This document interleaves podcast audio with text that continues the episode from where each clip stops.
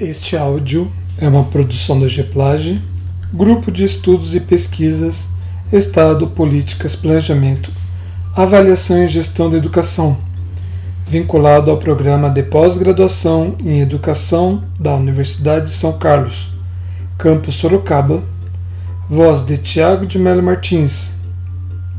Livro Estado e Teoria Política, autoria Carnoy Martim, segunda edição Campinas, editora Papiros, 1988. Capítulo 3 Gramsci e o Estado. Marx não desenvolveu uma teoria compreensível de política abrangente comparável à sua análise da economia política, principalmente porque ele acreditava que a economia política era fundamental para a compreensão da sociedade civil e que o Estado tinha suas raízes nas condições materiais de vida. Todavia, como vimos, uma vez que a política era absolutamente crucial para a praxis de Marx, uma teoria política estava implícita em seus trabalhos. A maior contribuição de Antônio Gramsci ao marxismo é que ele sistematizou, a partir do que está implícito em Marx, uma ciência marxista da ação política. Porém, Gramsci fez mais do que simplesmente reconhecer que a política é uma atividade autônoma dentro do contexto do desenvolvimento histórico das forças materiais. Para ele, a política é a atividade humana central, o meio através da qual a consciência individual é colocado em contato com o mundo social e material, em todas as suas formas. Abre parênteses, Hobbes Baum, 1982, página 23, fecha parênteses. A ênfase que Gramsci atribuiu à política surgiu da situação histórica na qual ele viveu e participou como líder intelectual, envolvido com um movimento proletário de massa o de Turim. Durante a Primeira Guerra Mundial e nos anos imediatamente posteriores, a Itália, no final da guerra, foi o palco de uma importante luta entre os partidos políticos de esquerda e direita. Uma luta que rapidamente transformou-se na vitória do fascismo em 1922 e na supressão dos direitos políticos como uma figura central do Partido Socialista Italiano e em seguida do Partido Comunista, PCI. Gramsci viu o fracasso de um movimento revolucionário das massas trabalhadoras e o início de um fascismo reacionário apoiado por uma grande parte da classe trabalhadora. A partir dessa experiência, ele desenvolveu um enfoque marxista alternativo do Estado todo o complexo de atividades práticas e teóricas com o qual a classe dominante não somente justifica e mantém seu domínio, mas procura conquistar o consentimento ativo daqueles sobre os quais exerce sua dominação. Abre parênteses, Gramsci, 1971, página 24, fecha parênteses. Bem, como uma teoria marxista da política, uma estratégia alternativa para a derrubada do Estado burguês e a construção do socialismo. O conceito de sociedade civil. O pensamento de Gramsci estava obviamente enraizado em Marx e Lenin. Ele assumiu todos os pressupostos marxistas a respeito das origens materiais de classe e do papel da luta e da consciência de classe na transformação social. Ele também adotou a noção de Marx sobre a hegemonia burguesa na sociedade civil, tal como expressa por Marx e Engels em, em Ideologia Alemã. Abre parênteses, 1945 a 46, em Tucker, 1978, página 100 172 a 174, fecha parênteses. E fez dela um, um tema central de sua própria versão, do funcionamento do sistema capitalista. Tal hegemonia, nos termos de Gramsci, significa o predomínio ideológico dos valores e normas burguesas sobre as classes subalternas. Ela é, nas palavras de um analista, uma ordem na qual um certo modo de vida e pensamento é dominante, no qual um conceito de realidade é difundido por toda a sociedade, em todas as suas manifestações institucionais e privadas, estendendo sua influência a todos os gostos, comportamentos morais, costumes, princípios políticos e religiosos, e todas as relações sociais particularmente em suas conotações morais e intelectuais. Abre parênteses, Williams em Miliband, 1973, página 162, fecha parênteses. Foi uma concepção de sociedade civil e a sua elevação da hegemonia burguesa a um lugar de destaque na ciência política que Gramsci foi além de Marx, Engels, Lenin e Trotsky ao fazê-lo, ele enfatizou de forma muito mais aguda que os teóricos precedentes o papel da superestrutura na perpetuação das classes e na prevenção do desenvolvimento da consciência de classe. Abre parênteses. Texier em Muff, 1979, fecha parênteses. Ele atribuiu ao Estado parte dessa função de promover um conceito burguês único da realidade e, consequentemente, emprestou ao Estado um papel mais extenso, ampliado, da perpetuação das classes. Gramsci conferiu à massa dos trabalhadores muito mais crédito do que Lenin, ao considerar que eles próprios eram capazes de desenvolver a consciência de classe. Porém, ele considerou que na sociedade ocidental os obstáculos a tal consciência eram muito mais formidáveis do que Lenin imaginava. Não era simplesmente a falta de um entendimento de sua posição no processo econômico que impedia os trabalhadores de compreender o seu papel de classe, nem eram somente as instituições privadas da sociedade, como a religião, as responsáveis por manter a classe trabalhadora longe da autoconsciência mas era o próprio Estado que estava encarregado da reprodução das relações de produção. Em outras palavras, o Estado era muito mais do que o aparelho repressivo da burguesia. O Estado incluía a hegemonia da burguesia na superestrutura. Essas noções tornam-se mais claras quando compreendemos as diferenças entre os conceitos de sociedade civil e de Estado como usados pelos naturalistas, como Locke e Rousseau, e os de Hegel, Marx e Engels. O enfoque, o enfoque naturalista considerava a sociedade civil como o reino da ordem sobre um estado de natureza, no qual os homens encontravam-se em algumas sociedades pré-estatais. A sociedade civil significava uma organização dos indivíduos, além da família, produção, etc., em uma entidade coletiva governada pelas leis. Os homens ingressavam voluntariamente nessa entidade coletiva, abrindo mão da liberdade a fim de proteger sua liberdade.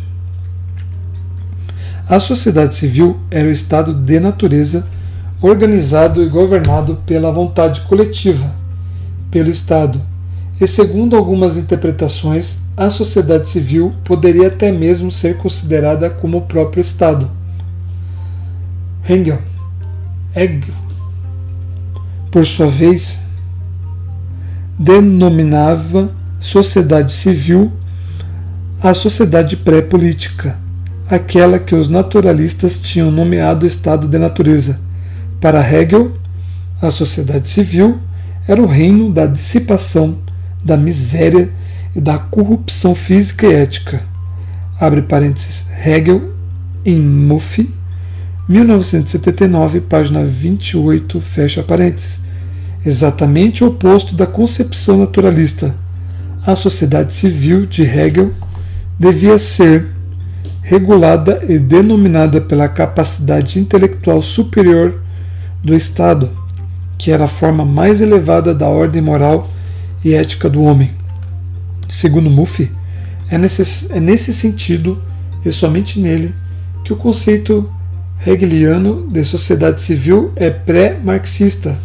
Abre parênteses, Muffy, 1979, página 28, fecha parênteses. Ele inclui as relações de produção, a formação de classe, bem como as normas administrativas e coletivas que regulam essas relações. Marx e Engels empreenderam a transformação do enfoque hegeliano. Hegel tinha definido a sociedade civil como toda a vida pré-estatal, como desenvolvimento das relações econômicas que precede e determina a organização e as estruturas políticas. A sociedade civil e o Estado são antíteses para Marx e Engels. Engels argumentou que o Estado, a ordem política, é o elemento subordinado, ao passo que a sociedade civil, o domínio das relações econômicas, é o elemento decisivo. Abre parênteses, Bobbio, 1979, fecha parênteses. Dessa forma, a estrutura e a superestrutura, a sociedade civil e o Estado formam uma antítese dialética fundamental no sistema marxista a sociedade civil domina o Estado e a estrutura domina a superestrutura. A soma total dessas relações de produção constitui a estrutura econômica da sociedade, o fundamento real sobre o qual se ergue uma superestrutura política e jurídica, a qual correspondem formas definidas de consciência social. Abre parênteses, Marx in Tucker, 1978, página 4 a sociedade civil engloba o conjunto do intercâmbio material dos indivíduos, no interior de um estágio determinado de desenvolvimento das forças produtivas.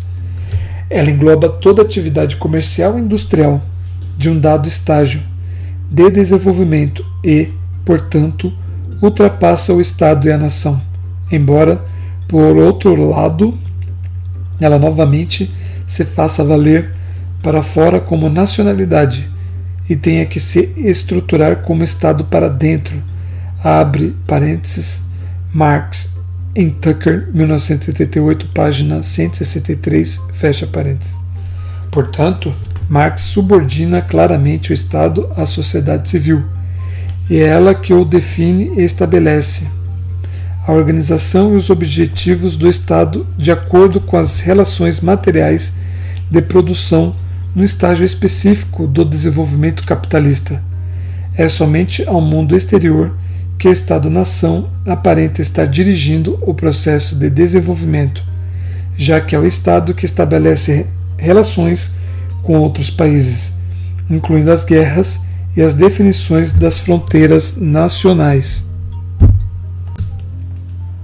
O conceito de Marx da sociedade civil como o momento estrutural pode ser considerado o ponto de partida da análise de Gramsci. Porém, a teoria de Gramsci, segundo Bobbio, 1979, introduziu uma profunda inovação na tradição marxista. A sociedade civil, em Gramsci, não pertence ao momento estrutural, mas ao superestrutural. Podemos, para o momento, fixar dois grandes níveis superestruturais o primeiro pode ser chamado de sociedade civil, isto é, o conjunto dos organismos vulgarmente denominados privados, e o segundo de sociedade política ou de Estado. Esses dois níveis correspondem, de um lado, à função de hegemonia que o grupo dominante exerce em toda a sociedade e de outro a dominação direta ou ao comando que é exercido através do Estado e do governo jurídico. Abre parênteses, Gramsci, 1971, página 12. Fecha parênteses. Para Marx e Gramsci, a sociedade civil é o fator chave na compreensão do desenvolvimento capitalista. Mas para Marx, a sociedade civil é estrutura, relações na produção. Para Gramsci, ao contrário, ela é superestrutura, que representa o fator ativo e positivo no desenvolvimento histórico.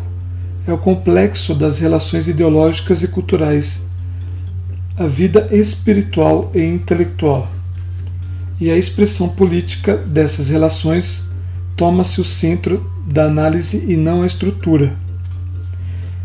A hegemonia e o Estado.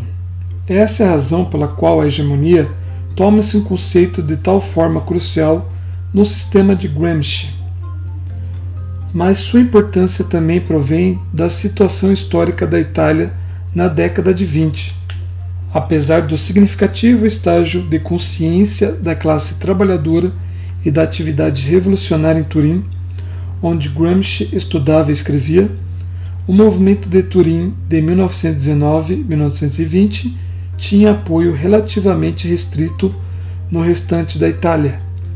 Na verdade, a reação burguesa, sob a forma do movimento fascista de Mussolini, originou-se em grande parte no movimento camponês e trabalhador, sob as condições de relativa liberdade política após a Primeira Guerra Mundial os partidos das classes trabalhadoras comprometidos explicitamente com a defesa e liberação das classes subalternas saíram-se de maneira geral muito pior do que os seus rivais conservadores, cuja proposta era preservar e promover os avanços do capitalismo. Foi através do conceito de hegemonia que Gramsci tentou explicar por que tal ocorria como discutimos acima, a hegemonia significa o predomínio ideológico das classes dominantes sobre a classe subalterna na sociedade civil. A originalidade de Gramsci como marxista fundamenta-se em parte no seu conceito da natureza do domínio burguês e, de fato, de qualquer ordem estabelecida anterior em seu argumento de que a força verdadeira do sistema não reside na violência da classe dominante ou no poder coercitivo do seu aparelho de Estado, mas na aceitação por parte dos dominados de uma concepção de mundo que pertence aos seus dominadores.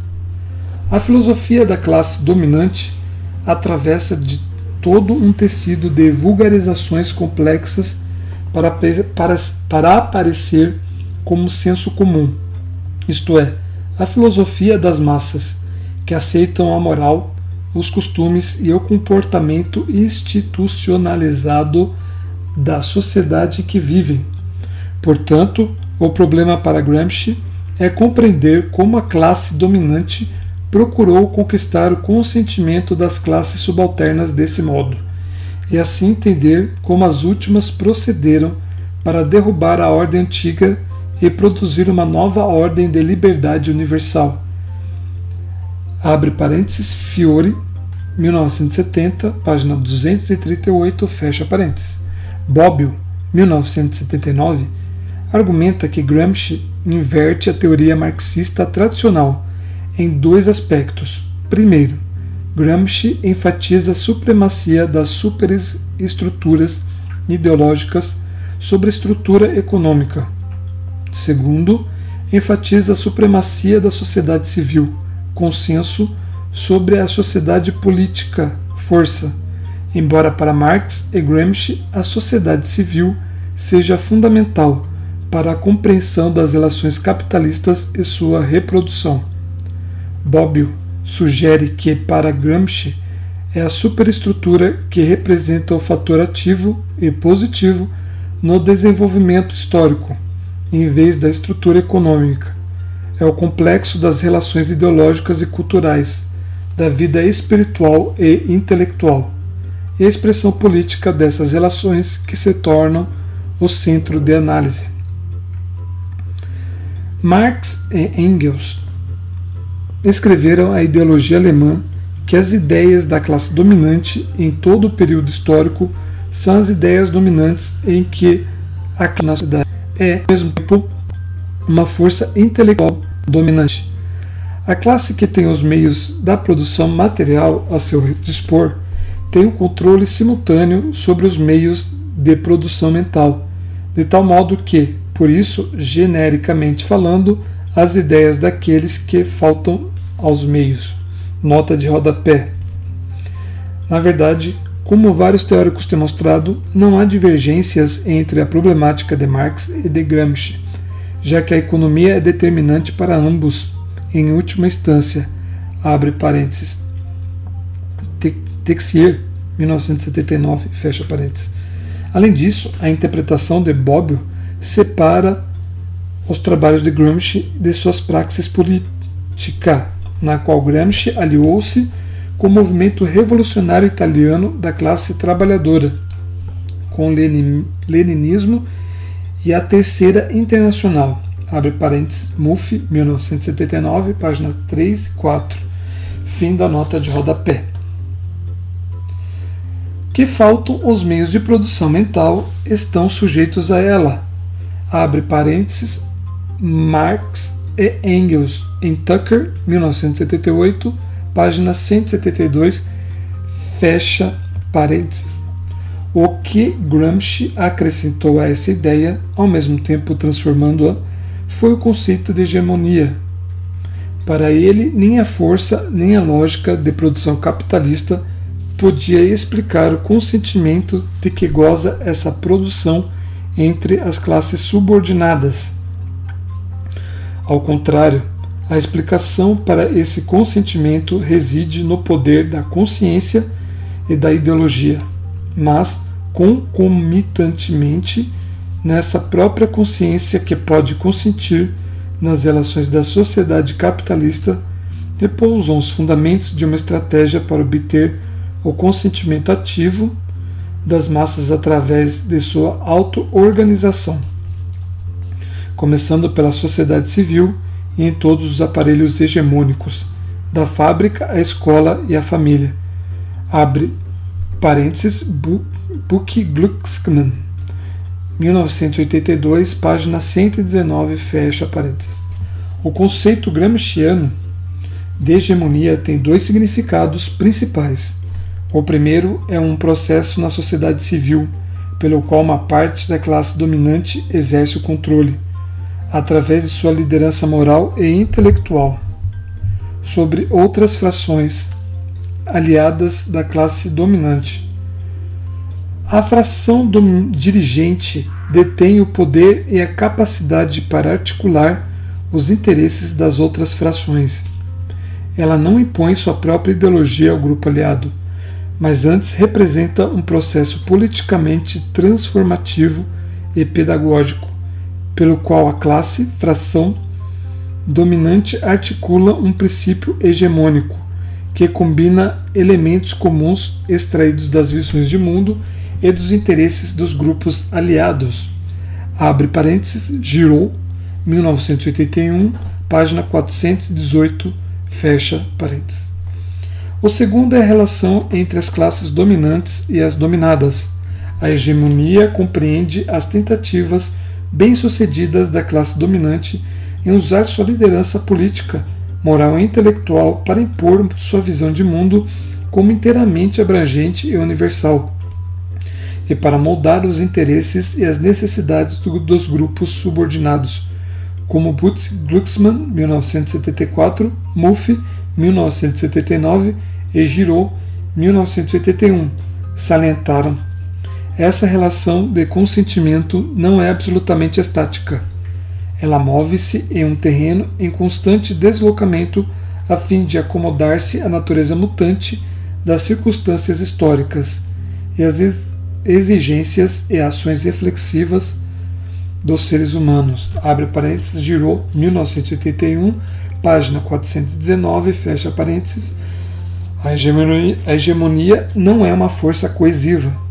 Ela é plena de contradições e sujeita ao conflito. Butz Glucksmann, 1974, argumenta, além disso, que a hegemonia de Gramsci se expressa na sociedade como conjunto de instituições ideológicas, práticas e agentes, Daí os intelectuais que Gramsci discute em profundidade nos cadernos do cárcere, que compreendem a cultura dos valores dominantes. Do ponto de vista de Butz Glucksmann, esse aparelho de hegemonia somente encontra sua unificação na expressão de uma classe. A hegemonia consolida-se como um aparelho por referência à classe, na qual está constituída e pela qual a mediação de subsistemas múltiplos tem lugar. O aparelho da escola, educação superior e básica, o aparelho cultural, museus e bibliotecas, a organização da informação, o planejamento de vida, urbanismo, sem esquecer a importância específica dos aparelhos possivelmente herdados de um modo de produção anterior, por exemplo, a Igreja e seus intelectuais. Abre parênteses, Book Glucksmann, 1974, página 64. Fecha parênteses. Segundo Book Glucksmann, Gramsci evitou o institucionalismo e o determinismo institucional de Weber porque o aparelho de hegemonia é atravessado pela luta de classes, as instituições que formam o aparelho hegemônico. Somente tem sentido na análise de Gramsci. Quando estabelecidas no contexto da luta de classes e da classe dominante que estende seu poder e controle a sociedade civil através dessas mesmas instituições. Elas não são instituições unicamente, administrativas e tecnológicas. Ao contrário, como o próprio sistema de produção, elas estão imbuídas de um conteúdo político. O conteúdo político é a tentativa das classes dominantes de expandir sua capacidade para reproduzir seu controle sobre o desenvolvimento da sociedade. Para Gramsci, é a superestrutura que evoca a extensão e a natureza dessa capacidade. Vista de outra forma, a principal diferença entre a análise marxista-leninista da sociedade burguesa e a análise de Gramsci era que a última estava interessada no elemento ético-político no desenvolvimento histórico. Gramsci adotou a ideia de Benedetto Croce de que o homem era o único protagonista na história. Seu pensamento estimulação, ação ético-política concreta, que é a criação de uma nova história a filosofia de Grotze restabeleceu o papel ativo do homem e de desdobramento da realidade contra o determinismo em voga nos tempos de Grotze e Gramsci. Consequentemente, ela deve ser considerada como um dos modelos para a renovação do pensamento marxista, à medida que a última luta para libertar-se das confusões do economicismo e do determinismo fatalístico. Abre parênteses, Fiore, 1970, página 239, fecha parênteses. Todavia, Grotze não colocou o homem em uma situação histórica única. Segundo Gramsci, ele tornou o homem sem história.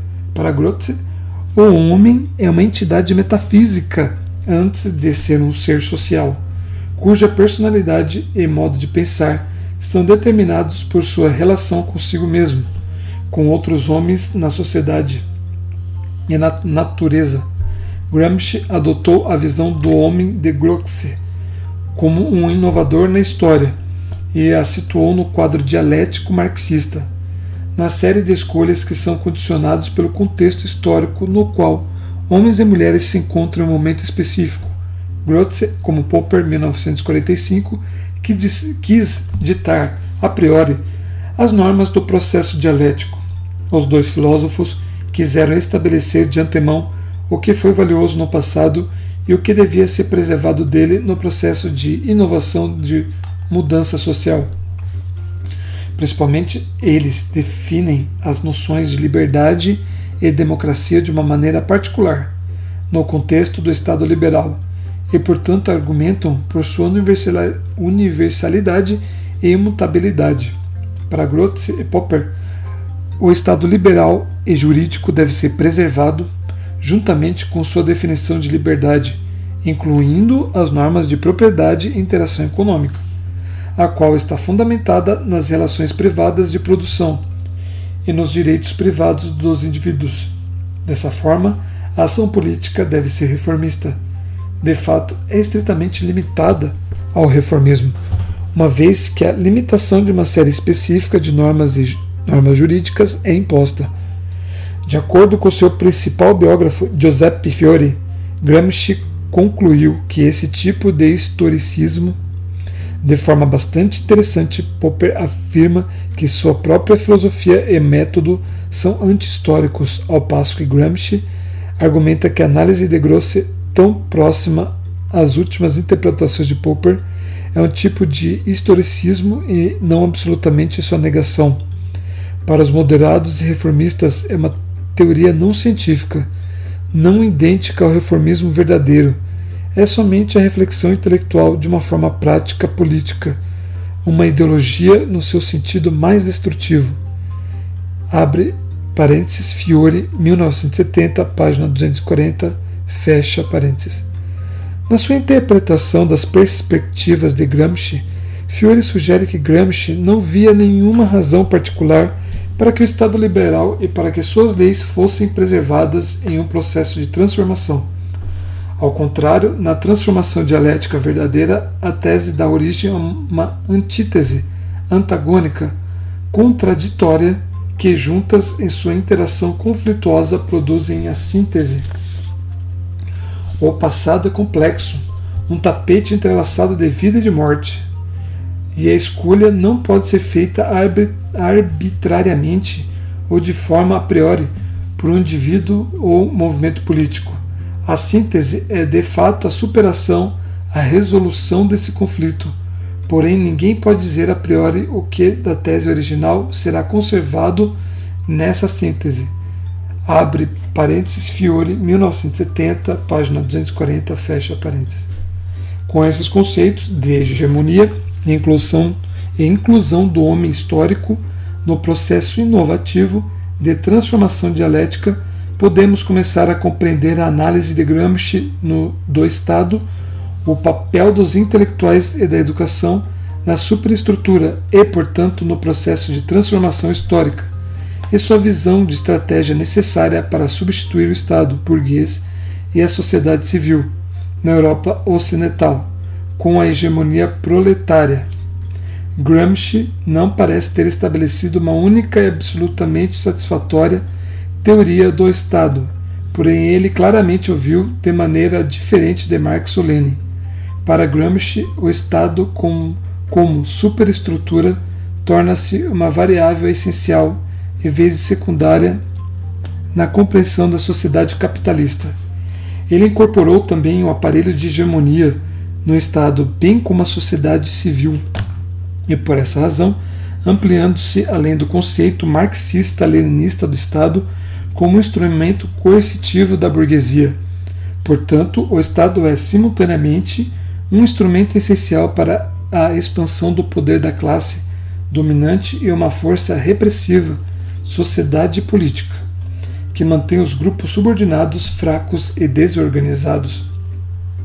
Permanecemos sempre no terreno da identificação de Estado e de governo, identificação que não passa de uma representação da forma econômico-corporativa, em outras palavras, da confusão entre sociedade civil e sociedade política, pois é necessário salientar que a noção geral de Estado inclui elementos que também, não, que também são comuns à noção de sociedade civil. Nesse sentido, pode-se lá dizer que o Estado igual sociedade política mais sociedade civil, em outras palavras, a hegemonia é garantida pela couraça da coerção. Abre parênteses, Gramsci, 1971, página 263, fecha parênteses. Essa é uma visão do que Gramsci pensava sobre o Estado e seu papel na hegemonia da classe dominante. Contudo, como mostrou Anderson, 1977, existem várias definições de hegemonia do lugar que nela ocupa o Estado nos cadernos do cárcere. Na primeira oscilação, a oposição é entre o Estado e a sociedade civil. A hegemonia, direção, diz respeito à sociedade civil e a coerção, dominação, ao Estado. Há um contraste entre sociedade civil E o Estado, o grupo dominante, exerce a hegemonia através da sociedade civil e a dominação direta através do Estado e do seu governo jurídico. A classe dominante conquista o consentimento para sua dominação social através da hegemonia das, na sociedade como um todo, porém, exerce a dominação através do controle dos aparelhos coercitivos do Estado. O Estado é o complexo das atividades práticas e teóricas com o qual a classe dominante não somente justifica e mantém a dominação, como procura conquistar o consentimento ativo daqueles sobre os quais ela governa. Abre parênteses, Gramsci, 1971, página 244, fecha parênteses. Na segunda definição, o Estado inclui a sociedade civil. Ele abrange a sociedade civil. A noção geral do Estado inclui elementos que precisam ser referidos à noção de sociedade civil, no sentido de que se deve considerar o Estado igual à sociedade política mais a sociedade civil. Em outras palavras, a hegemonia armada de coerção. Abre parênteses, Anderson, 1977, páginas de 12 a 13, fecha parênteses. Nesse caso, a hegemonia não é um polo de consentimento em contraste com outro polo de coerção, mas é a síntese de consentimento e repressão. A hegemonia não mais está limitada à sociedade civil, porém está também presente no Estado como hegemonia política em contraste com a hegemonia civil. Portanto, ela está no to em todo lugar, mas sob formas diferentes. O Estado torna-se um aparelho de hegemonia, abrangendo a sociedade civil, e apenas distingue-se dela pelos aparelhos coercitivos, que pertencem apenas ao Estado. Na terceira definição, o Estado e a sociedade civil são idênticos. Assim, o consentimento e a coerção tornam-se coextensivos ao Estado, e a hegemonia é inseparável dos próprios aparelhos do Estado. Não há mais uma distribuição de hegemonia entre sociedade civil e sociedade política. O Estado e a sociedade civil estão reunidos em uma unidade maior. O Estado é igual à própria formação social incluindo o, os aparelhos governamentais e privados. Como veremos, é essa última definição que Althusser usa em seus aparelhos ideológicos de Estado. Todas as superestruturas ideológicas e políticas, incluindo a família, os sindicatos de trabalhadores, partidos políticos reformistas e os meios de comunicação privados, são, por definição, aparelhos de Estado ou em outros termos, aparelhos hegemônicos. É a segunda definição que parece mais útil para analisar as sociedades capitalistas avançadas. A hegemonia se expressa tanto na sociedade civil como no Estado. Todavia, a grande autonomia dos aparelhos hegemônicos privados frente ao Estado. Frequentemente, a tensão entre os dois, em particular quando a fração da classe dominante que detém o poder político não é a classe hegemônica. Podemos mesmo argumentar que a função da hegemonia na sociedade civil, onde os aparelhos ideológicos são muito menos óbvios e, portanto, muito mais eficazes na mistificação da dominação de classe, difere dos aparelhos hegemônicos do Estado, que são muito mais evidentes no seu papel reprodutivo, especialmente porque eles são portadores da coraça da coerção o sistema jurídico e a escola, por exemplo. Em seguida, quando discutirmos as estratégias de Gramsci para a transformação com base em seus conceitos de hegemonia, veremos como ele focaliza, em primeiro lugar, o desenvolvimento de uma contra-hegemonia na sociedade civil, circundando o Estado. Porém, na própria criação e crescimento da contra-hegemonia, os aparelhos hegemônicos do Estado são enfrentados ou levados à crise, da mesma forma como Poulantzas argumenta em sua obra mais recente. As vitórias eleitorais da esquerda constituem uma contra-hegemonia nos aparelhos do Estado, colocando assim contrapesos importantes a hegemonia da classe dominante na sociedade civil. Para usarmos a segunda concepção de Estado, veremos que ele é parte da hegemonia da classe dominante. Nesse, nessa definição, Gramsci considerou o Estado como uma extensão do aparelho hegemônico, como parte do sistema desenvolvido pela burguesia para perpetuar e expandir seu controle sobre a sociedade no contexto da luta de classe. A incorporação do Estado na hegemonia da classe dominante apareceu, segundo ele, a partir da natureza da própria classe burguesa, do fato de que a classe tinha se constituído como um organismo de movimento contínuo, capaz de absorver e transformar culturalmente a sociedade inteira. A revolução que a classe burguesa operou na concepção do direito, portanto, na função do Estado, consiste especialmente na vontade de ajustar-se, logo, moralidade do direito e do Estado. As classes dominantes precedentes eram essencialmente conservadoras, no sentido de que não tendiam a construir uma passagem orgânica do, das outras classes à sua, isto é, a ampliar a sua esfera de classe tecnic, tecnicamente e ideologicamente. Sua concepção era de uma casta fechada. A classe burguesa situa-se como um organismo em contínuo movimento, capaz de absorver toda a sociedade, assimilando-a a, a seu nível cultural e econômico. Toda a função do Estado se transforma. O Estado torna-se um educador, etc. Abre é, parênteses, Gramsci, 1971, página 260. Os grifos foram adicionados. É, fecha parênteses. Contudo, na prática, a burguesia não é capaz de realizar tal concepção, ou jamais pretende fazê-lo. Ao contrário, a classe dominante está saturada. Não apenas ela não se expande, como começa a se desintegrar. Contudo, o Estado continua a se comportar como se a burguesia pudesse e realmente quisesse exercer sua função de um contínuo movimento em expansão. Na verdade, ele impõe as leis burguesas como se houvesse apenas uma classe e uma sociedade. Tudo isto sugere que a visão de Gramsci sobre o Estado era principalmente ideológica, que este era um aparelho hegemônico que surgiu da concepção da classe burguesa como um grupo em potencial totalmente inclusivo. Daí um sistema de leis e normas que tratavam os indivíduos como se eles estivessem para serem incorporados à burguesia, segundo a análise de Butch Glucksmann. Com efeito, no caso de hegemonia bem-sucedida, uma classe tenta desenvolver a sociedade toda. Função nacional. Sua atração pelas classes aliadas e também pelos seus inimigos não é passiva, mas ativa.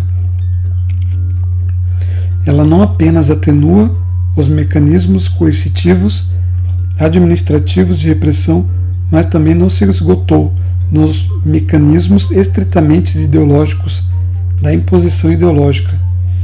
Abre parênteses Bourdieu, fecha parênteses, abre outro parênteses, Butch Glucksmann, 1974, Página 81, fecha parênteses. A burguesia utiliza todos esses elementos e sua expansão ilusória para incorporar a classe operária como classe operária, sem consciência de sua posição de classe no desenvolvimento global da burguesia. Ao tomar parte do poder e do controle burgueses, os trabalhadores permanecem uma classe explorada, contribuindo essencialmente para o enriquecimento de uma minoria que permanece uma minoria, às custas dos trabalhadores. Não obstante, a importância do Estado como aparelho de hegemonia está para Gramsci ainda enraizada na estrutura de classe, numa estrutura de classe definida por e vinculada às relações de produção. Esta é a chave para compreender Gramsci. Ele produz uma análise do desenvolvimento histórico que rejeita a versão marxista mais estreita da sociedade civil como sendo incompleta e não relevante à situação ocidental, italiana. Ao mesmo tempo, porém, ele não nega que a superestrutura a hegemonia e sua extensão para dentro e através do aparelho do Estado está intimamente vinculada às relações de produção. Pois, embora a hegemonia seja ética política, ela também deve ser econômica, deve necessariamente ser baseada na função decisiva da atividade econômica. Abre parênteses, Gramsci, 1970, página 161, fecha parênteses. Não é a separação da superestrutura em relação à estrutura o que Gramsci enfatiza, mas a relação dialética entre ambos. Hegemonia e função hegemônica do Estado emanam, ao mesmo tempo, da natureza da burguesia como uma classe ideologicamente abrangente e de sua posição específica do poder econômico na sociedade capitalista.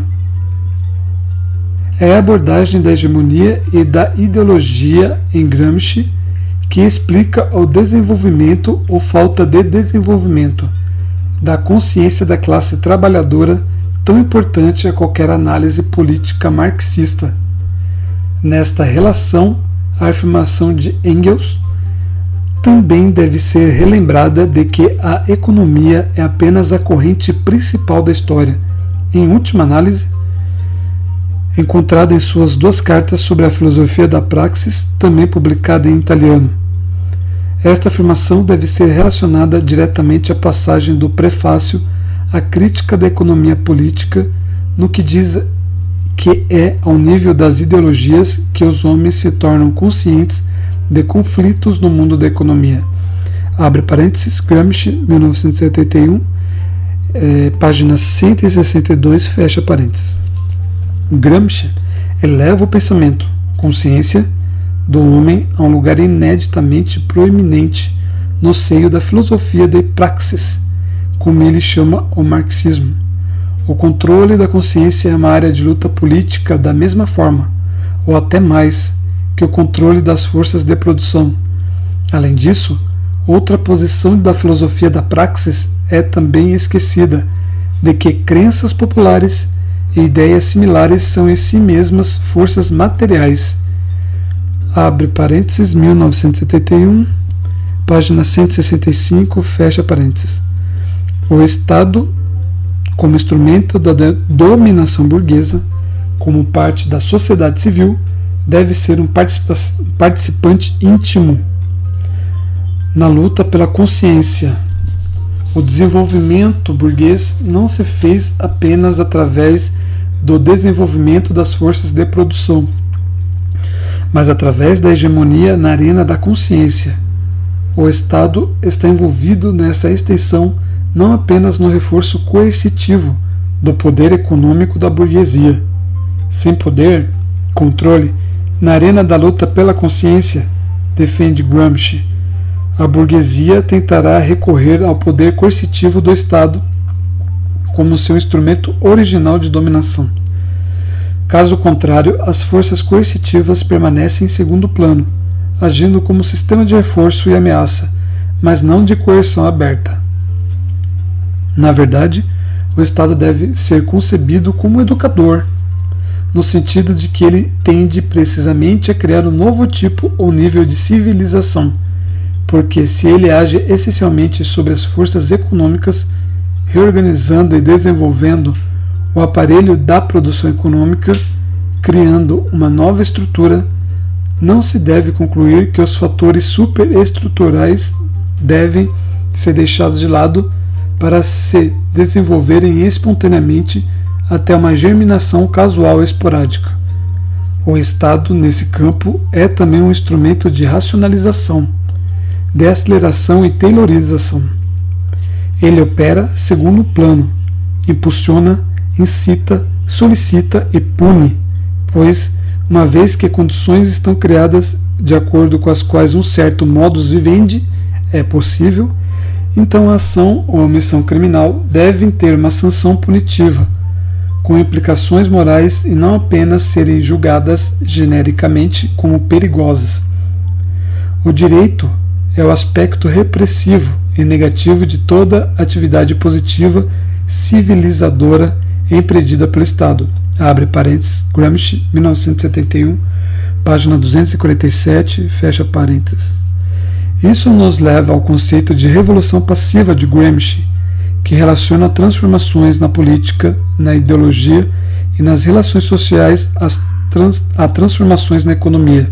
Abre parênteses, Butzi Glucksmann, 1979, Shostak Sazun, 1980 e 1982. Gramsci, fecha parênteses. Gramsci usa o termo revolução passiva para indicar a constante reorganização do poder do Estado e sua relação com as classes dominadas para preservar a hegemonia da classe dominante e excluir as massas que exercerem influência sobre as instituições econômicas e políticas.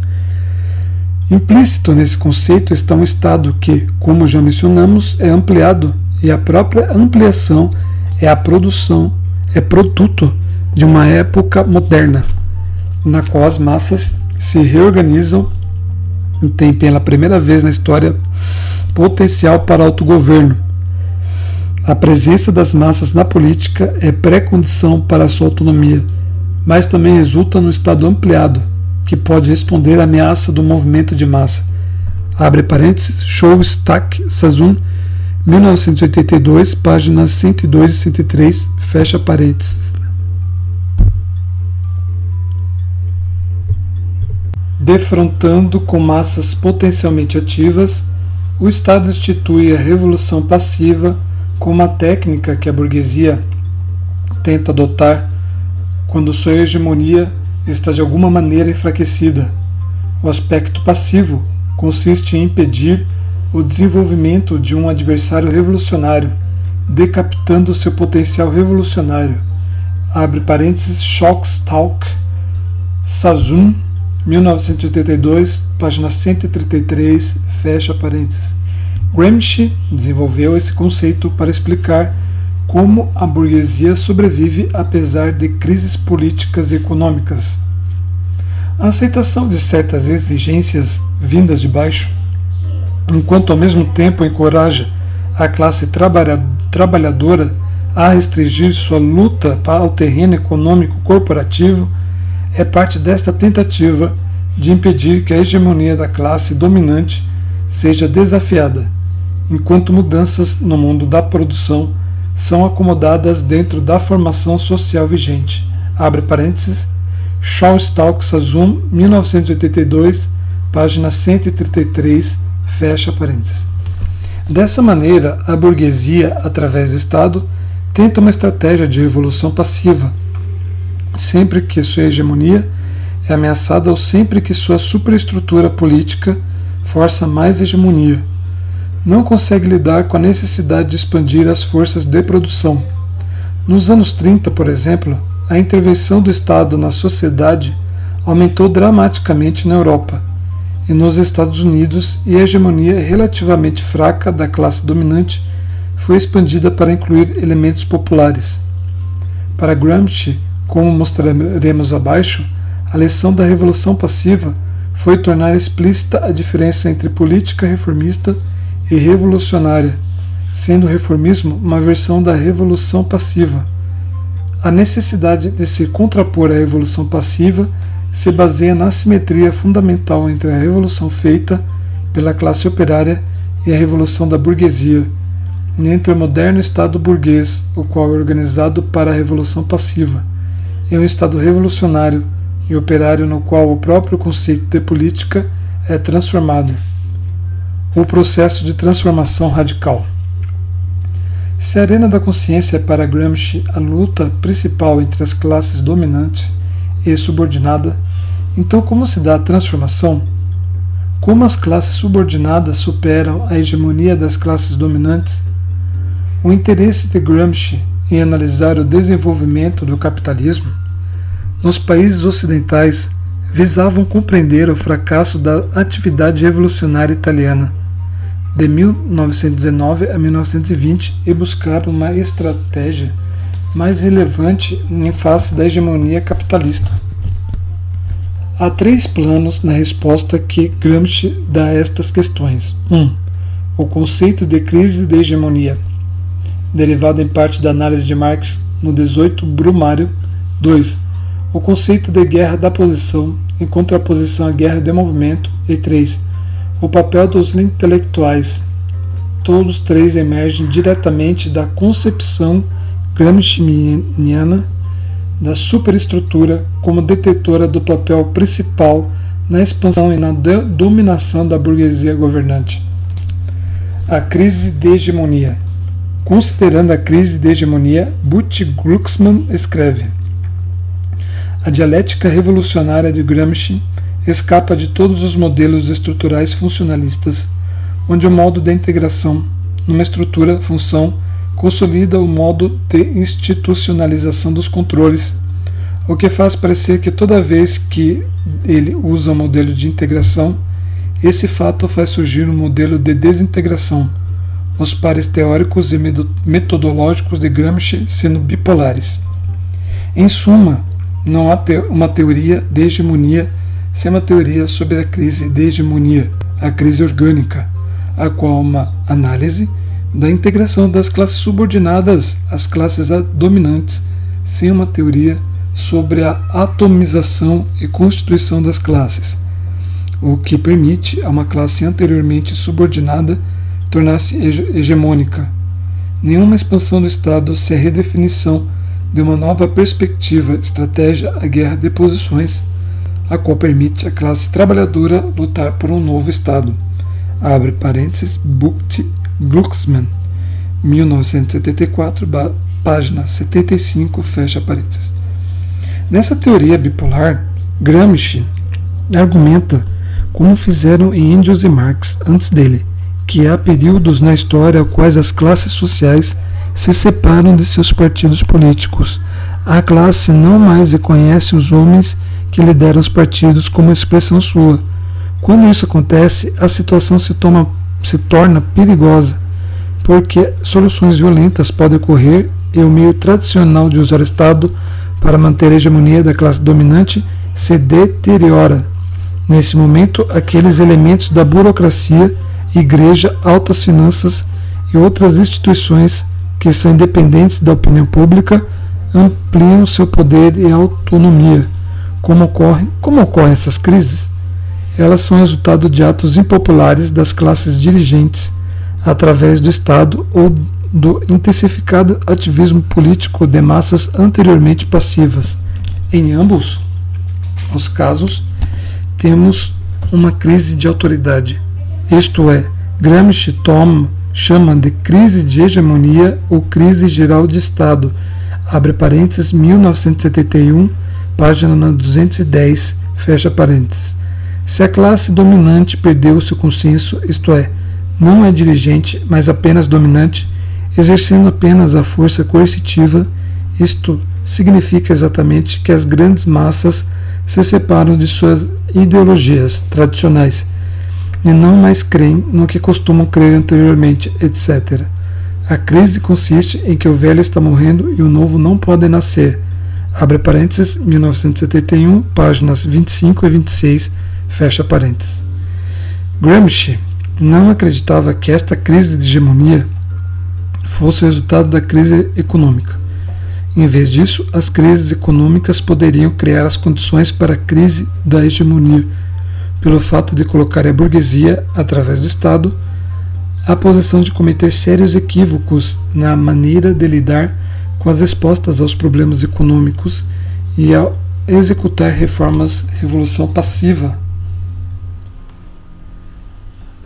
A burguesia reagiria de várias maneiras, e esses, e esses problemas tentando ao mesmo tempo manter o controle através do aparelho de hegemonia. Seria o fracasso em fazer isso de maneira bem sucedida que poderia levar uma extensa atividade revolucionária. Contudo, exigem também outras razões possíveis para uma crise de hegemonia. Pode-se descartar que as crises econômicas imediatamente produzam por si sós acontecimentos históricos fundamentais, elas podem simplesmente criar um terreno mais propício para, para a disseminação de certas maneiras de pensar e resolver questões envolvendo todo o subsequente desenvolvimento da vida nacional. Transformações pode advir, seja porque a, a situação do bem-estar está ameaçada pelo egoísmo estreito de uma classe rival, seja porque a miséria tornou-se intolerável e não há força visível na velha sociedade capaz de mitigá-la, de restabelecer a normalidade por meios legais. Abre parênteses, Gramsci, 1971, páginas 184 a 185, fecha parênteses. Finalmente, para Gramsci, a crise poderia apenas levar a ação se estivesse presente a consciência das massas prontas para entrar em ação, consequentemente, seria o desenvolvimento dessa consciência que produziria a transformação revolucionária e não a, a taxa descrente de lucro.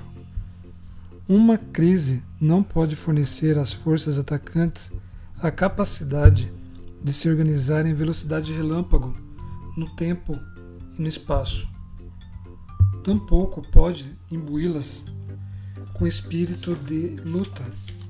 Similarmente, os defensores não são desmoralizados, nem abandonam suas posições, mesmo entre as ruínas, nem perdem a fé em sua própria força ou em seu próprio futuro. Abre parênteses, Gramsci, 1971, página 235, fecha parênteses.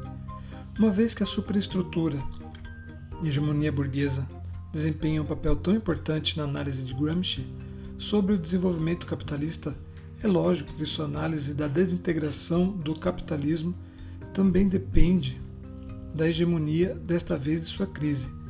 E com a crise de hegemonia no primeiro plano de sua análise da transformação radical, o Estado passa ao primeiro plano da estratégia revolucionária. Embora para Marx e Lenin o Estado burguês seja o braço coercitivo do poder do poder burguês, parte e parcela do projeto burguês para Gramsci e o Estado também um instrumento da ideologia burguesa, de legitimação das necessidades sociais burguesas. Para Marx, o empobrecimento econômico através de uma intensificada exploração do trabalho é um fator-chave na capacidade de um partido revolucionário para elevar a consciência da classe trabalhadora até o ponto de conduzir essa classe a um confronto com o poder do Estado. Para Gramsci, o empobrecimento cada vez maior é apenas um elemento dentro das possibilidades de elevar essa consciência. Mais importante para ele é a desintegração da capacidade do Estado de estender e manter a hegemonia burguesa, isto é, uma crise no sistema de crenças desenvolvidas pela burguesia para servir seus próprios fins.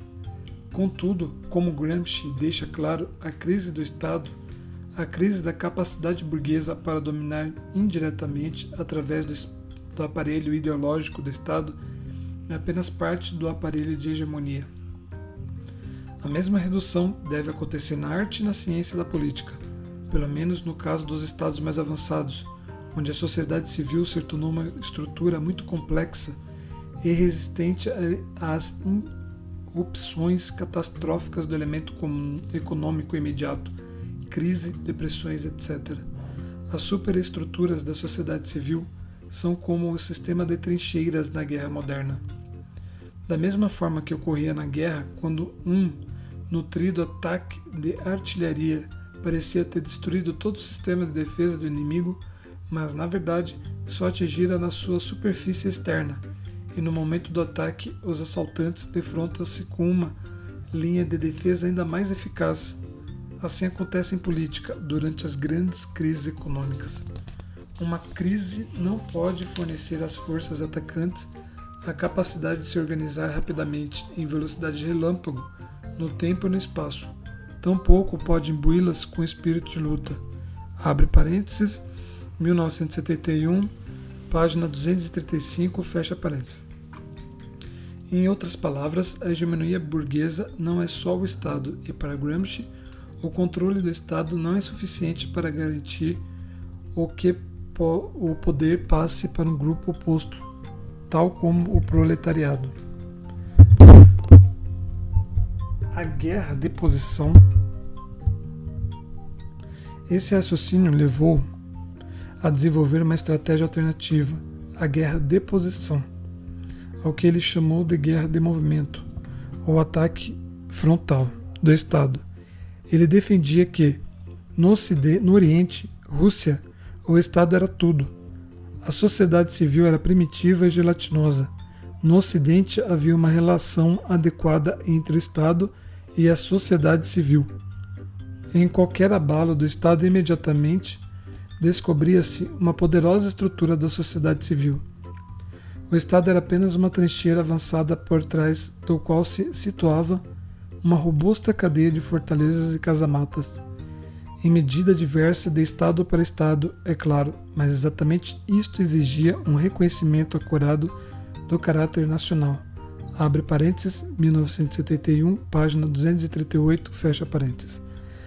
Dessa maneira, na captura do Estado, a derrubada e o controle do Estado, de per si, não significa o controle da sociedade, não significa o estabelecimento de uma hegemonia proletária alternativa. Ao mesmo tempo, ele considerava pouco provável que o proletariado pudesse obter o controle sobre o Estado através de um ataque direto, como na Rússia, uma vez que o Estado era muito mais do que as forças coercitivas da burguesia, uma vez que era parte da superestrutura ideológica hegemônica da sociedade civil dominada pela burguesia. Ele deve ele devia ser enfocado como uma peça do sistema de poder, não necessariamente o elemento crucial de poder. Gramsci, afinal, tinha testemunhado a derrota da esquerda na Europa Central e Meridional em 1918 e 1920. Em alguns casos em que ela detivera o poder do Estado por curtos, curtos períodos de tempo, Áustria, Hungria e Baviera. Ele atribui essa derrota a um capitalismo muito mais desenvolvido do que na Rússia, desenvolvido não apenas nas forças de produção, mas em sua superestrutura ideológica e a correspondente classe trabalhadora menos militante. Diante desse paradoxo, de um proletário industrial mais extenso nos países capitalistas mais avançados e, por outro lado, menos militante do que na Rússia e menos desejoso de derrubar o capitalismo, Gramsci desenvolveu uma estratégia coerente com sua análise para explicar o paradoxo. Uma estratégia que confrontava a hegemonia burguesa. Ele a denominou guerra de posição. A guerra de posição tem quatro elementos importantes. Em primeiro lugar, ela enfatiza que cada país particular exigiria um reconhecimento acurado. Tratava-se de um argumento contra a posição internacionalista primeiramente desenvolvida por Marx e Engels e depois levada adiante por Trotsky como revolução permanente, uma revolução de todos os trabalhadores do mundo, do mundo industrial, simultaneamente usando a mesma estratégia, um ataque frontal ao Estado, uma revolução armada contra o braço armado da burguesia. Gramsci acreditava que os partidos comunistas de cada país tinham de desenvolver seu próprio plano de como criar o socialismo dentro do seu contexto político específico, antes que qualquer ordem socialista mundial pudesse ser alcançada com efeito. A própria estratégia bolchevista tinha sido a de depurar o internacionalismo de todo elemento vago e puramente ideológico, no sentido pejorativo, para dar-lhe um conteúdo político realista. 1971, página 241. O caráter inerentemente nacional dos movimentos e da estratégia socialista nas primeiras fases do socialismo mundial está enraizado na hegemonia da classe dominante. É no conceito de hegemonia que aquelas exigências que são nacionais em caráter são amarradas, e o conceito de revolução permanente não considera as enormes mudanças que aconteceram no mundo capitalista entre 1870 e a Primeira Guerra Mundial. A fórmula pertence a um período histórico anterior a 1848, em que os grandes partidos políticos de massa e os grandes sindicatos econômicos ainda não existiam, e a sociedade ainda estava, por assim dizer, num estado de fluidez sobre muitos aspectos, maior atrasado no campo e monopólio quase completo da direção política efetiva do Estado em poucas cidades, ou numa só, Paris, no caso da França. Aparelho estatal relativamente rudimentar e maior autonomia da sociedade civil frente à atividade do Estado, no período posterior a 1870, com a expansão colonial da Europa. Todos esses elementos mudam. As relações organizacionais internas e externas do Estado se tornam mais complexas e maciças, e a fórmula de 1848 da evolução permanente é ampliada e superada dentro da ciência política pela fórmula da hegemonia civil. Abre parênteses, Gramsci, 1971, página 242 a 243, fecha parênteses. Em segundo lugar, a guerra de posição se baseia na ideia de sitiar o aparelho do Estado com uma contra-hegemonia criada pela organização de massa da classe trabalhadora, pelo desenvolvimento das instituições e da cultura da classe operária. Um grupo social pode, na verdade, deve já exercer liderança, isto é, ser hegemônica antes de conquistar o poder governamental. Esta é realmente uma das principais condições para conquistar tal poder. Abre parênteses, Gramsci, 1971, página 207, fecha parênteses. A base da estratégia de Gramsci, portanto, não era organizar trabalhadores e camponeses a fim de empreender um ataque frontal ao Estado, mas estabelecer organizações da classe trabalhadora como os alicerces de uma nova cultura, as normas e valores de uma nova sociedade proletária. Essa hegemonia proletária confrontaria a hegemonia burguesa numa guerra de posição de trincheiras se movimentando para trás e para frente numa luta ideológica pela consciência da classe trabalhadora, até que a nova superestrutura tivesse sitiado a antiga, incluindo o aparelho do Estado. Apenas então faria sentido assumir o poder do Estado, já que somente aí a classe trabalhadora controlaria de fato os valores e normas sociais a ponto de ser capaz de construir uma nova sociedade usando o aparelho do Estado. Abre parênteses, Sean Stalk Sazun, 1982, página 141, fecha parênteses. Isto é, o exército proletário. Deve estar equipado ideologicamente, deve estar armado de uma nova Weltanschauung, de novas maneiras de viver e de pensar, uma nova moral, novas ideias para se opor à visão burguesa da existência. Apenas assim cairiam as posições, o consenso liberal seria enfraquecido e surgiria um novo Estado proletário sustentado pelo consentimento ativo de seus futuros subordinados. Abre parênteses, Fiore, 1970, página 243, fecha parênteses.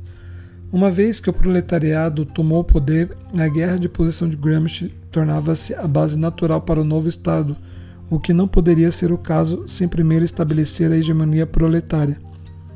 Como discutimos acima, Gramsci desenvolveu a teoria da hegemonia e do papel do Estado na hegemonia da classe dominante, como complemento à minha teoria do Estado coercitivo, a doutrina marxista-leninista até então.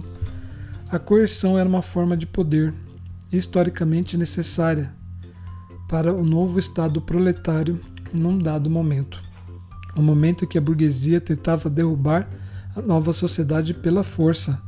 Mas o domínio através da hegemonia intelectual e moral é a forma de poder que garante estabilidade e fundamenta o poder no consentimento e aquiescência de largo alcance.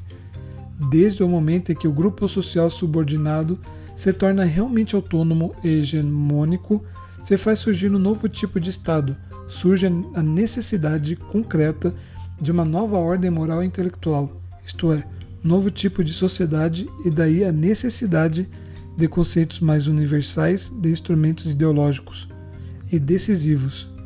Abre parênteses, Fiore, 1970, página 243. Grifos adicionados por Fiore, fecha parênteses. Assim, Gramsci não apenas defende a construção da hegemonia, proletária como meio de sitiar o Estado burguês, mas como a base para o novo Estado proletário, as instituições e as organizações que fazem parte da hegemonia proletária. no processo de realizar a guerra de posição, tornando-se o alicerce da nova ordem moral e intelectual. Ele vê a guerra de movimento, assalto frontal, não apenas como incorreta do ponto de vista da estratégia, mas também como deixando vazio no desenvolvimento de uma nova sociedade. Uma vez tomado o Estado, por exemplo, no caso russo, esta é a mesma questão levantada por Rosa Luxemburgo, quando no conceito adicional de um processo alternativo levaria o tipo de sociedade, hegemonia e Estado democráticos proletários antevistos por ambos os teóricos. Neste sentido, a hegemonia como revolução antipassiva, longe de ser um conceito totalitário oposto ao pluralismo, é a própria condição do pluralismo. Gramsci designa um ponto sem retorno para a reflexão política. Não há transição democrática para o socialismo sem uma revolução antipassiva. Abre parênteses, Butzi Klucksmann 1982, páginas 125 a 126, fecha parênteses. Isso nos leva ao terceiro elemento da guerra, deposição à ênfase de Gramsci na luta com o ingrediente chave no processo de transformação. A guerra de posição é a luta pela consciência da classe A operária e a relação de forças políticas numa sociedade depende dos vários momentos ou níveis de consciência política coletiva o primeiro nível de consciência é a identificação profissional. Membros de um grupo profissional estão conscientes de sua unidade e homogeneidade e da necessidade de organizá-lo. O... o segundo nível se alcança quando há uma consciência da solidariedade de interesses entre todos os membros de uma classe social mas apenas no campo econômico, na produção. Neste nível de consciência, a classe operária exige igualdade político-jurídica com os grupos dominantes. Ela exige direito de voto, de participar no aparelho do Estado, legislativo e administrativo, e até mesmo de reformá-lo, mas dentro das estruturas fundamentais existentes dentro de normas e valores estabelecidos pelo grupo dominante. No terceiro nível, o indivíduo se torna consciente de que seus próprios interesses corporativos transcendem os limites corporativos de uma classe econômica e se estendem a todos os grupos subordinados que compartilham a cultura da subordinação e podem unir-se para formar uma contra-ideologia que os liberte da posição subordinada. O quarto elemento traduz essa tipologia do desenvolvimento não do desenvolvimento ideológico em ação. Gramsci, como Lenin, viu o partido político como instrumento de elevação de consciência e de educação junto à classe trabalhadora e de desenvolvimento das instituições de hegemonia proletária. Mas, ao contrário de Lenin, ele não via o Partido Revolucionário como uma vanguarda, trazendo a consciência socialista do exterior. O partido de Lenin funde antigos trabalhadores e antigos profissionais de origem burguesa, numa única unidade coesa de intelectuais organizadores que desenvolvem uma política e uma estratégia para a classe operária. Gramsci por sua vez, relaciona o Partido Revolucionário à classe trabalhadora como um todo. Ele escreve que a classe trabalhadora, como a burguesia antes dele, é capaz de desenvolver as suas próprias fileiras, seus próprios intelectuais orgânicos, e a função do partido político de massa ou de vanguarda é de canalizar a atividade destes intelectuais orgânicos e prover um liame entre a classe trabalhadora e certos setores da inteligência tradicional. Abre, abre parênteses, 1971, página 4, fecha parênteses. Grant também vê o Partido Político Revolucionário como tendo suas próprias condições hegemônicas para a permanência, um partido que não pode ser destruído por meios normais qualquer partido político tem três elementos fundamentais. 1. Um, o elemento massa, composto de homens comuns médios, cujo, cuja participação toma mais a forma de disciplina e lealdade do que qualquer espírito criativo ou habilidade organizacional. 2. O princípio, o principal elemento de coesão que centraliza nacionalmente e torna eficaz e poderoso um complexo de forças que, se deixadas a elas mesmas, seriam responsáveis por muito pouco ou nada. E 3 um elemento intermediário que articula o primeiro elemento com o segundo e mantém contato entre eles, mas também moralmente e intelectualmente. O momento em que o partido não pode ser destruído por meios normais. Se alcança quando o segundo elemento necessário está presente e os outros dois elementos não podem deixar de se formarem. Isto é, apenas quando há um fermento formado pelo segundo elemento no primeiro que ajuda a recriar o segundo elemento a partir do primeiro e do terceiro. O segundo elemento deve ser destruído. Abre parênteses, Gramsci, 1971, página 152 a 154, fecha aspas. Dessa maneira, Gramsci respondeu à experiência da Primeira Guerra Mundial e do pós-guerra, quando os partidos de esquerda estavam dizimados defendendo uma liderança que geraria o tipo de atividade na base da massa capaz de tornar qualquer trabalhador ou intelectual um líder e organizador potencial do partido.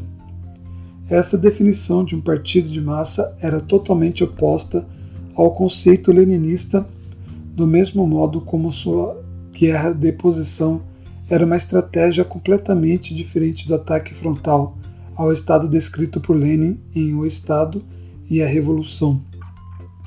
Ambas as diferenças surgiram das premissas fundamentais de Gramsci sobre o papel da ideologia e de seu conceito de hegemonia.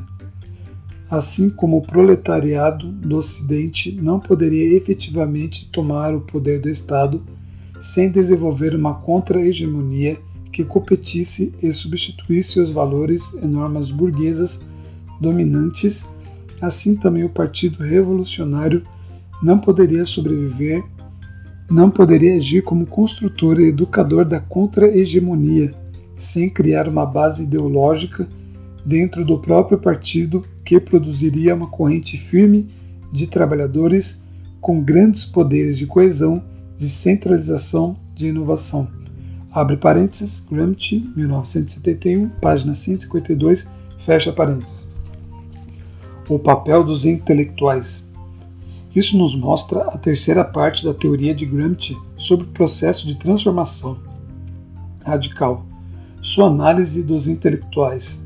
Gramsci fundamentou-se na crítica de Lenin e Karl Kautsky, que tendia a ver o relacionamento entre trabalhadores e intelectuais dentro do movimento socialista como uma relação entre os liderados e os líderes uma divisão hierárquica baseada na superior capacidade dos intelectuais para a liderança teórica e ideológica, o que os colocava acima da massa de trabalhadores não intelectuais. Lenin argumentava que esta divisão tinha que ser obliterada. O partido de vanguarda que levantaria a consciência da massa de trabalhadores seria composto de antigos operários e antigos intelectuais burgueses fundidos numa unidade coesa. Contudo, o partido de Lenin ainda colocava este novo grupo de líderes, intelectuais e operários acima da massa de trabalhadores que Lenin via como incapazes de gerar teorias e liderança política consciente. Gramsci rejeitava essa noção. Por sua vez, criticava Kautsky, afirmando que o conceito de intelectuais como uma categoria social distinta e independente de classe é um mito. Todo grupo social, nascendo sobre o terreno original de uma função essencial no mundo da produção econômica, cria ao mesmo tempo que ele organicamente uma ou mais camadas de intelectuais que lhe dão sua homogeneidade e a consciência de sua própria função, não apenas no domínio econômico, mas também no domínio político e social.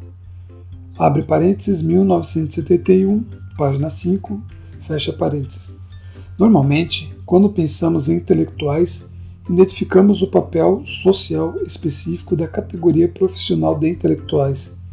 Gramsci caracteriza esta definição como relacionada aos intelectuais profissionais tradicionais, literários, científicos, etc., cuja posição no interstícios da sociedade traz consigo uma certa aura, mas deriva, em última análise, de relações de classes passadas e presentes e esconde uma vinculação a várias formações históricas de classe. Por exemplo, cada classe produz tais intelectuais organicamente, isto é, intelectuais de sua própria classe que atuam para construir a hegemonia daquela classe. Por outro lado, as classes dominantes também buscam nas classes subordinadas intelectuais adicionais para dar homogeneidade à autoconsciência ao grupo dominante. Tais intelectuais tradicionais que vêm dos grupos subordinados, embora não sejam distintos profissionalmente de seus correlatos orgânicos, são para Gramsci diferentes. Eles deixam de ser organicamente ligados à sua classe de origem. Mas Gramsci argumentava que havia uma segunda, e para seus propósitos, mais importante definição ou categoria de intelectual, isto é, qualquer pessoa que seja possuidora de uma capacidade técnica específica, o elemento pensante e organizador de cada classe social. Estes intelectuais orgânicos são diferenciados menos por sua profissão, que pode ser qualquer trabalho característico de sua classe, do que por sua função de dirigir as ideias e aspirações da classe, a qual pertence organicamente. Abre parênteses, 1971, página 3, fecha parênteses. Todo homem, enfim, fora da sua atividade profissional, exerce algum tipo de atividade intelectual.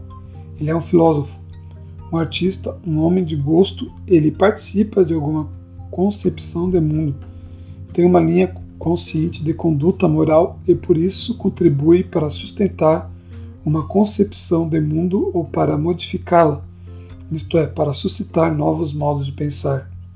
O problema da criação de uma nova camada de intelectuais consiste, então, na elaboração crítica da atividade intelectual que existe em cada um num certo grau de desenvolvimento, modificando seu relacionamento com o esforço neuromuscular na direção de um novo equilíbrio. É garantido que o próprio esforço neuromuscular, enquanto elemento de uma atividade prática geral, que perpetuamente inova o mundo social e físico, torne-se o fundamento de uma nova e integral concepção de mundo. Abre parênteses, 1971, página 9, Fecha parênteses. A classe dominante tenta, em seus partidos políticos, fundir os intelectuais tradicionais com os orgânicos do grupo dominante, onde intelectuais tradicionais incluem intelectuais profissionais de ambos os grupos, o, do, dominante e subalterno. Ao mesmo tempo, o Partido Revolucionário deveria tentar fazer a mesma coisa. Apenas em seu caso, ele fundiria intelectuais profissionais burgueses descontentes, intelectuais profissionais tradicionais provenientes do proletariado e intelectuais proletários orgânicos, os pensadores organizadores com uma concepção de mundo consciente que transcendesse seus interesses de classe. Estes últimos intelectuais são o primeiro elemento de um partido indestrutível discutido acima. São estes os intelectuais que o partido precisa estimular e mobilizar despertando os trabalhadores para suas possibilidades intelectuais através das funções educacionais do partido. É esta, portanto, a diferença política crucial entre Gramsci e Lenin. Gramsci acreditava no partido e numa estratégia baseada na ideia de que todos os homens são filósofos. Conclusão: Em suma, a teoria do estado de Gramsci, apesar de não apresentada sistematicamente, em nenhum de seus escritos emerge da noção marxista de uma superestrutura enraizada nas classes e um sistema político-jurídico enraizado no conflito entre as classes sociais. Ao mesmo tempo, a teoria de Gramsci opera uma clara ruptura ou avança com o aparelho coercitivo do Estado marxista-leninista que discutimos acima.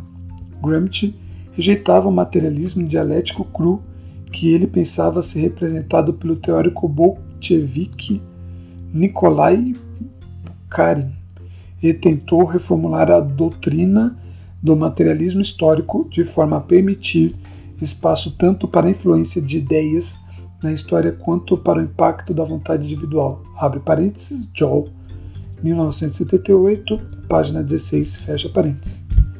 A ênfase na influência da superestrutura, nas influências intelectuais e culturais, mais do que as econômicas, habilitou Grant a explicar como o capitalismo, nas sociedades industriais mais avançadas do Ocidente, era capaz, a despeito da atividade de movimentos revolucionários, de reter seu controle e aceitação junto uma parcela tão significativa da classe trabalhadora. Em uma doutrina da hegemonia, Gramsci viu que a classe dominante não necessitava depender apenas do poder coercitivo do Estado, ou mesmo do seu poder econômico direto para exercer o seu domínio, mas sim através de sua hegemonia expressa na sociedade civil e no Estado. Os dominados podiam ser persuadidos a aceitar o sistema de crenças da classe dominante e compartilhar os seus valores sociais, culturais e morais. Mas Gramsci fez mais do que introduzir um conceito, hegemonia, que explicaria a ausência de uma revolução bem-sucedida no Ocidente, no período posterior à Primeira Guerra Mundial ou à ascensão do fascismo. Este mesmo conceito tornou-se o foco principal das ideias de Gramsci sobre a própria revolução. Hegemonia significava contra-hegemonia. Domínio dos, da burguesia através da superestrutura significava a necessidade de lutar por transformações estruturais fundamentais através do desenvolvimento de novas instituições superestruturais e da criação de um novo conceito de sociedade que não fosse burguês, mas proletário, a liderança política passava por uma guerra de posição acidência moral e cultural tanto como predomínio econômico. Gramsci viu os intelectuais desempenhando uma, um importante papel como os deputados do grupo dominante, exercendo funções subalternas de hegemonia social e governo político. Abre parênteses, 1971, página 12, fecha parênteses, e, ao mesmo tempo, um papel central no processo revolucionário tais intelectuais orgânicos oriundos da classe trabalhadora, mantendo seus laços com ela através da criação de transformações políticas por meio de um partido revolucionário, forneciam a base para a estratégia política de Gramsci, o estabelecimento da superioridade moral e cultural do proletariado, independente de seu poder político direto. Gramsci, em última análise, era como Marx e Lenin, um educador, Contudo, ao contrário de Lenin, ele acreditava nas qualidades intelectuais das massas e em sua capacidade para criar elas mesmas a hegemonia de sua classe, ao invés de ver isso feito em nome delas por um partido de vanguarda, de elite ou por uma elite burocrática responsável pelas teorias e táticas revolucionárias. O desenvolvimento da consciência da classe trabalhadora, elemento crucial na teoria marxista, é para Gramsci momento principal para explicar tanto o domínio do capitalismo quanto a sua derrocada. Essa consciência vem do interior das massas na forma de um partido de massa. Nota de rodapé: este partido não teria apenas caráter de massa, mas sua liderança estaria unida ao movimento e à base por um centralismo democrático. Abre, abre parênteses. Glucksmann, 1979, página 232, fecha parênteses, fim da nota de rodapé. Retomada do texto. A própria consciência torna-se a fonte de poder para o proletariado por sitiar o Estado e os meios de produção, assim como a falta de consciência é a principal razão pela qual a burguesia permanece em sua posição dominante.